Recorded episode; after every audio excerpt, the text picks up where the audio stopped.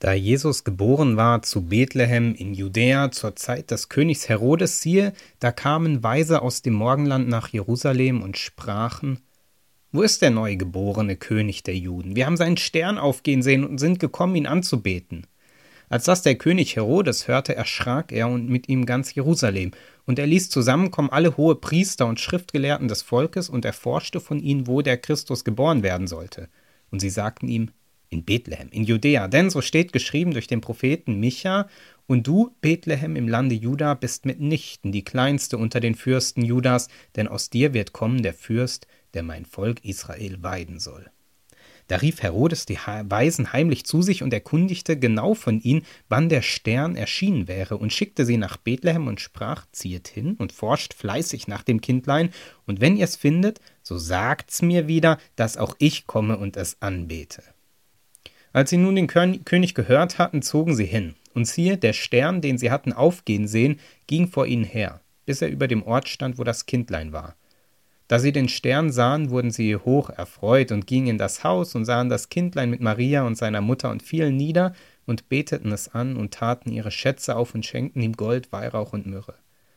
Und da ihnen im Traum befohlen wurde, nicht wieder zu Herodes zurückzukehren, zogen sie auf einem anderen Weg wieder in ihr Land. Drei Gedanken zu dieser Weihnachtsgeschichte.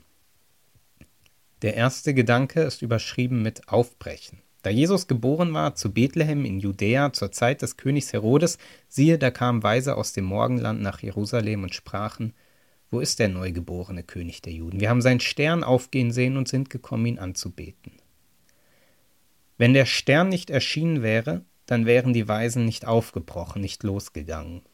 Es war eine Mischung aus äußeren Umständen, dem Stern, und dem inneren Antrieb, dem Wissen wollen, was dahinter liegt, was sich dahinter verbirgt, der die Weisen lostrieb. Auf eine Reise. Eine Reise, wohin? Das wussten sie nicht. Reise zu wem? Das wussten sie nicht. Würde die Reise was bringen? Das wussten sie nicht. Und doch reisten sie los. Diese eigenartige Mischung aus äußeren Umständen und innerem Antrieb, das war für sie Grund genug aufzubrechen, los und raus aus dem Bekannten. Dass da auf einmal so ein Stern strahlend hell schien, darauf hatten sie keinen Einfluss. Sie hatten nur den Wagemut, loszugehen, auf das Unbekannte zuzugehen. Manches im Leben sucht man sich nicht aus, es passiert, es geschieht. Man sucht nur, wie man damit umgehen kann oder wie damit umzugehen ist. Und das bleibt Suche. Das bleibt immer wieder neu orientieren. In gesellschaftlichen Prozessen, wir erleben es dieses Jahr, dieses beständige Fragen und Orientieren. Wie gehen wir um mit dem, was passiert? Wie gehen wir um mit der Pandemie? Und das gilt im eigenen Leben. Auch da ist Abwägen, Suchen, Orientieren Aufgabe. Wie umgehen mit dem, was geschieht? Wo gilt es aufzubrechen? Wo gilt es zu bleiben? Bisweilen ist es dann diese eigenartige Mischung aus äußeren Umständen und innerem Antrieb, die antreibt, loszugehen, die Felder des Gewohnten und Vertrauten zu verlassen. Und das kostet. Es kostet die vermeintliche Sicherheit, alles ganz genau zu wissen. Dem Stern, der vagen Hoffnung, dem sanften Ruf Gottes zu folgen, auch das kostet Mut und es kostet Sicherheit. Es ist nicht Selbstsicherheit, sondern Aufbruch. Gott begegnet im Aufbrechen. Teil 2 Verweilen. Und siehe, der Stern, den sie hatten aufgehen sehen, ging vor ihnen her, bis er über dem Ort stand, wo das Kindlein war. Da sie den Stern sahen, wurden sie hoch erfreut und gingen in das Haus und sahen das Kindlein mit Maria, seiner Mutter, und fielen nieder und beteten es an und taten ihre Schätze auf und schenkten ihm Gold, Weihrauch und Myrrhe. Wenn in diesem Jahr Veranstaltungen durchgeführt wurden, dann war eine entscheidende Frage, wie schaffen wir es, dass die Leute nicht zu lange bleiben, ohne zu unhöflich zu wirken. Denn allzu langes Zusammensein, das ist nicht angebracht in unseren Tagen. Und eine Lösung war online. Wenn man online zusammen ist, dann verweilt man nicht, sondern dann wird geklärt, was zu klären ist. Teamsitzungen waren auf einmal um Stunden früher fertig. Meetings und Arbeitsgruppen arbeiteten und quatschten nicht. Es gab keine Kaffeepause, keine Kekspause, keine Klopause. Oder wenn es online nicht klappen wollte, dann eben mit Abstand. Du dort drüben, ich hier. Dazwischen viel Platz. Das Wichtigste klären und winken und tschüss. Dieses Verhalten, welches in Zeiten einer Pandemie richtig und sinnvoll ist, das schmerzt. Etwas, was sonst so elementar dazugehört, fehlt. Etwas, was uns als Menschen, als Beziehungswesen so wichtig ist. Das Verweilen, das Bleiben, das Spüren des Gegenübers, der Stimmung, das fehlt.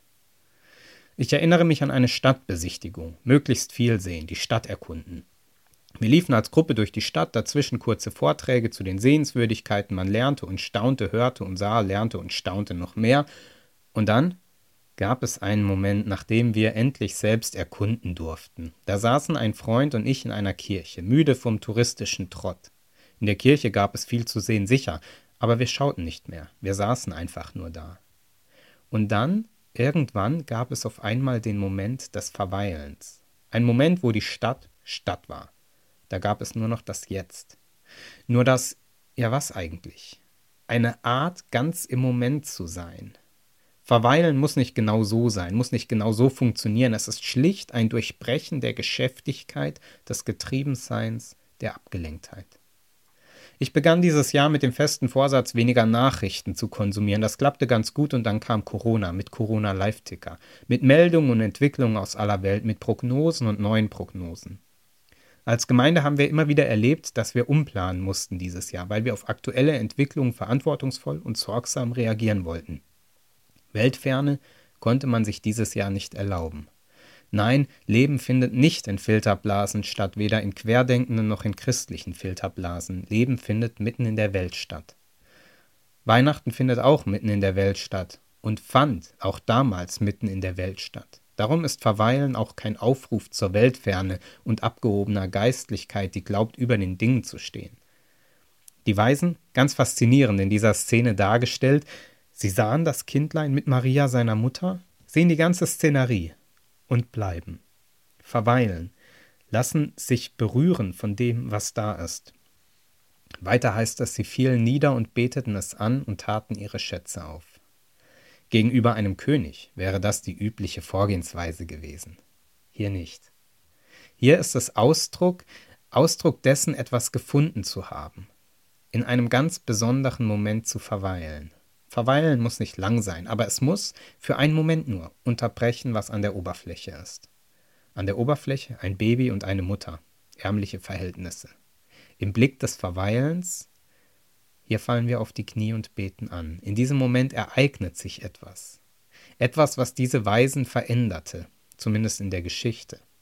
Im Moment des Verweilens, im Moment der Begegnung mit dem Heiligen, da ereignet sich etwas. Etwas, was ein Mensch ganz tief anrühren kann. Etwas, was verändert zurücklässt.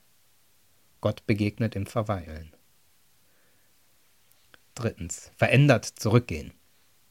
Und da ihnen im Traum befohlen wurde, nicht wieder zu Herodes zurückzukehren, zogen sie auf einem anderen Weg wieder in ihr Land. Schlussnotiz der Weihnachtsgeschichte im Matthäusevangelium mit dem Schlusssatz, sie zogen auf einem anderen Weg wieder zurück. Gut, irgendein Schlusssatz braucht eben jede Geschichte.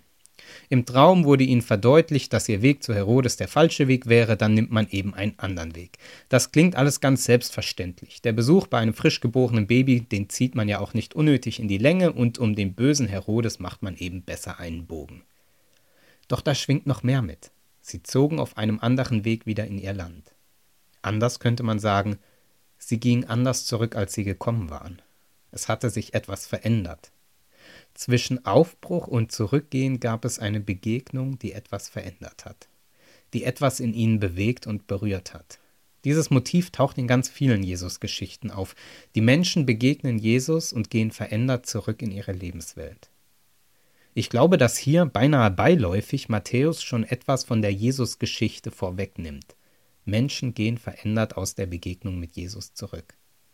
Ich glaube, das ist das Wunder der Weihnacht. Nicht nur, dass damals ein Kind geboren wurde, sondern dass in der Begegnung mit diesem Kind in uns etwas Neues geboren wird. Etwas, was uns anders verändert in den Alltag dieser Welt zurückgehen lässt. Denn das ist einigermaßen gewiss. Diese Welt, das Leben, das nimmt nach Weihnachten wieder seinen Gang. Corona wird nicht vorbei sein, das Müßige des Alltags auch nicht. Und doch, und doch kann sich eines verändern. Wir, ich, nicht erzwungen, sondern berührt. Nicht zwanghaft, sondern bewegt. Davon, dass Gott Mensch wird.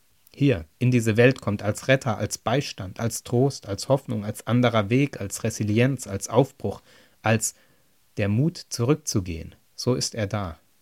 In uns. Gott begegnen verändert. Amen.